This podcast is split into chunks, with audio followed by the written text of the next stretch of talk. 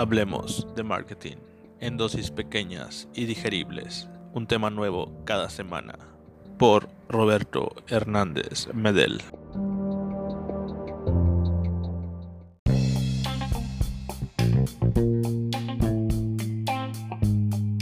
En los próximos minutos te voy a convencer de que el precio no es la pieza angular que todos habíamos pensado en cuanto a la estrategia de mercado. Buenos días, buenas tardes o buenas noches. Esto es Marketing Pills. En una cultura como la latinoamericana le damos mucho valor al precio en cuanto hablamos de empresas. Y sí, el precio es importantísimo, incluso es uno de los puntos clave en la mezcla de marketing o las 4 Ps, como ya lo habíamos dicho en el episodio 1. Sin embargo, el precio es lo de menos, es el factor menos importante en el sentido que primero tenemos que apuntalar, tenemos que revisar las otras tres P's dentro de la mezcla de mercadotecnia antes de pensar en el precio. ¿Por qué el precio no es la mejor estrategia de mercado? Es decir, ¿por qué bajar el precio no es la mejor estrategia de mercado? Bueno, hay tres puntos a tratar con esto.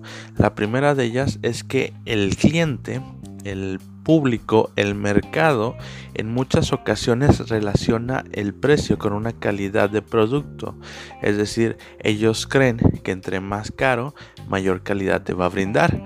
Esto no necesariamente es cierto. Nosotros conocemos y nosotros hemos comprado muchos productos que a lo mejor fueron caros pero que no satisfacen nuestras necesidades o no satisfacen lo que nosotros esperábamos de ese producto. Sin embargo, pues es la percepción. Entonces, cuando nosotros estamos abaratando un producto, estamos también mandando un mensaje de que a lo mejor la calidad de nuestro producto no es la misma. Imagínate que tú estás acostumbrado a comprar televisiones. Tú eres un, comerciante de televisiones y estás acostumbrado a comprar televisiones. Tienes una televisión de 32 pulgadas que generalmente te la dan en 3 mil pesos como ejemplo. Tú estás acostumbrado, siempre te ha funcionado. Entonces llega alguien y te dice que te va a vender una televisión de 32 pulgadas con su marca y que para beneficio tuyo te la va a dar mucho más barata. Cada televisión te va a costar 500 pesos. Obviamente es una ganga y obviamente puede ser una gran oportunidad para ti. Sin embargo, tu mente va a desconfiar de que esta televisión sea de la misma calidad que la que la compañía de enfrente le está vendiendo en 3 mil pesos. Así va a suceder con cada producto. Nosotros sabemos de empresas que a lo mejor su calidad no es la máxima, son productos de calidad, pero su calidad no es la máxima. Sin embargo, esta cuestión de darlos a un precio alto ayudan a que la percepción de la gente lo haga.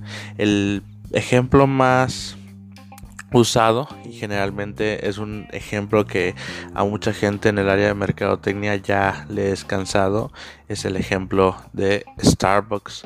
Starbucks vende cafés y los vende a un precio alto mientras que la competencia las demás marcas comerciales y también de establecimientos por toda la ciudad lo venden a lo mejor a 70 pesos Starbucks lo vende a 100 pesos mientras que pues las de menor las de menor alcance, las empresas de menor alcance lo venden en 50 pesos o inclusive lo puedes comprar no el mismo, pero sí algo similar en cadenas como tiendas de conveniencia a 20 pesos. Entonces tú, la mente del cliente va a tomarlo de una manera diferente. La segunda parte de por qué el precio no es una pieza angular es que el precio es la manera más fácil de destruir un mercado. Si tú estás jugando a bajar precios, puedes destruir un mercado fácilmente.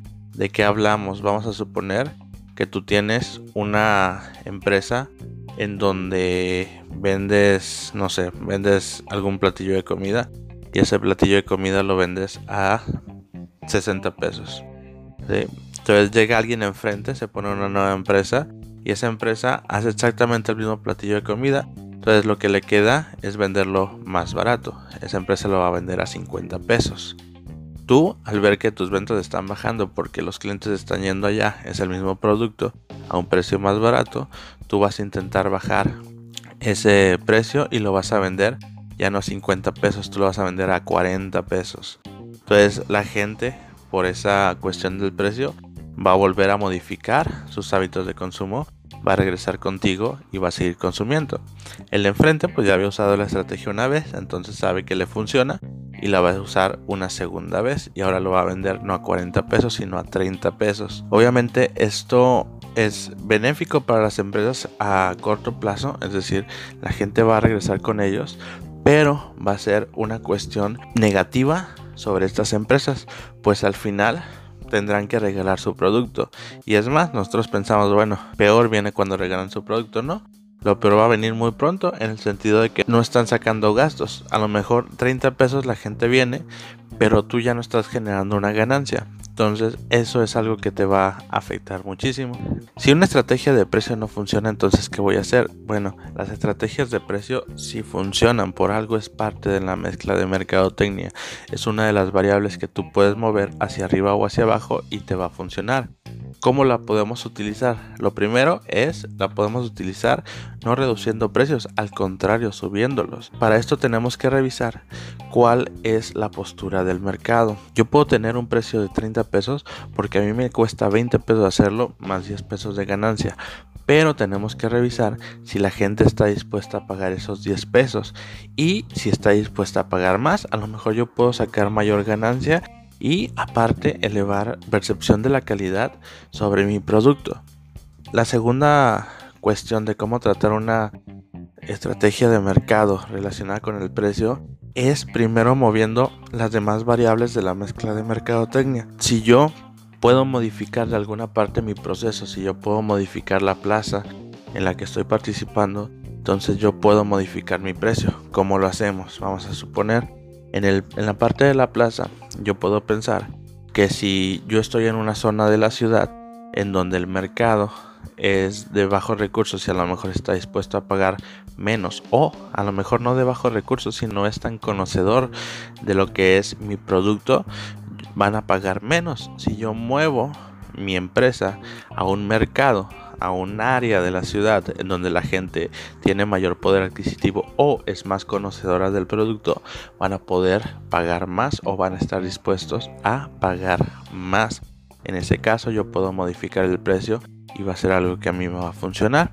También es importante el modificar el producto en el sentido, vamos a suponer, de Netflix. Netflix te cobra una suscripción que es mensual, en donde tú pagas y puedes acceder a todo el contenido los extintos blackbusters y lugares en donde rentaban películas, pues no podían hacer esto. ¿Por qué? Porque en el lugar tenían que pagar película por película para después rentarla y si un cliente la rentaba, eso significaba que otro cliente no iba a poder rentarla. Entonces no te podían hacer este tipo de suscripciones en donde tú ibas a pagar un precio más bajo por tener más contenido. Se cambia el modelo estas nuevas empresas de streaming pueden ofrecer este contenido en donde si tú como cliente accedes a él, no significa que otro cliente va, a dejar de acceder a él. Entonces pueden modificar sus políticas de precio. Igual sucede con un ejemplo que ya habíamos discutido, el ejemplo de las pizzerías. Hay pizzerías que han dejado el servicio a domicilio de lado, entonces ellos ya no pagan por motociclistas, ya no pagan por las mismas motocicletas, por gasolina, etcétera, y entonces ese precio puede modificar porque se modificaron los gastos para brindar el servicio. Las políticas de precio tienen que ir revisadas de acuerdo a lo que nosotros podemos hacer en la cuestión interna, cómo modificar los costos de la cuestión interna y la cuestión externa, hablando de los clientes, cuánto están dispuestos a pagar y por qué están dispuestos a pagar, cuál es la competencia que tengo, ellos cuáles precios están dando. Todo esto hay que revisarlo si nosotros queremos hacer una política de precios. En resumen, podemos ver que los precios no son la pieza angular de una empresa o de una estrategia comercial. ¿Por qué no son la pieza angular? Porque no es por donde nosotros vamos a empezar, no es la base que nosotros vamos a revisar.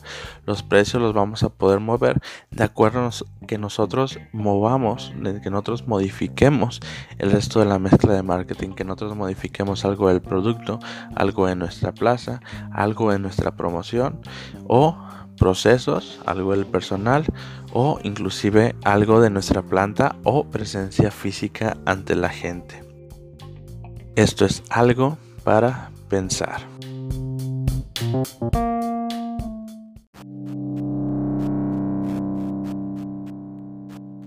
Sígueme en Facebook, Roberto H. Medel, Marketing y Negocios, Twitter, yo soy Medel, YouTube, Roberto H. Medel. Suscríbete al podcast para más episodios.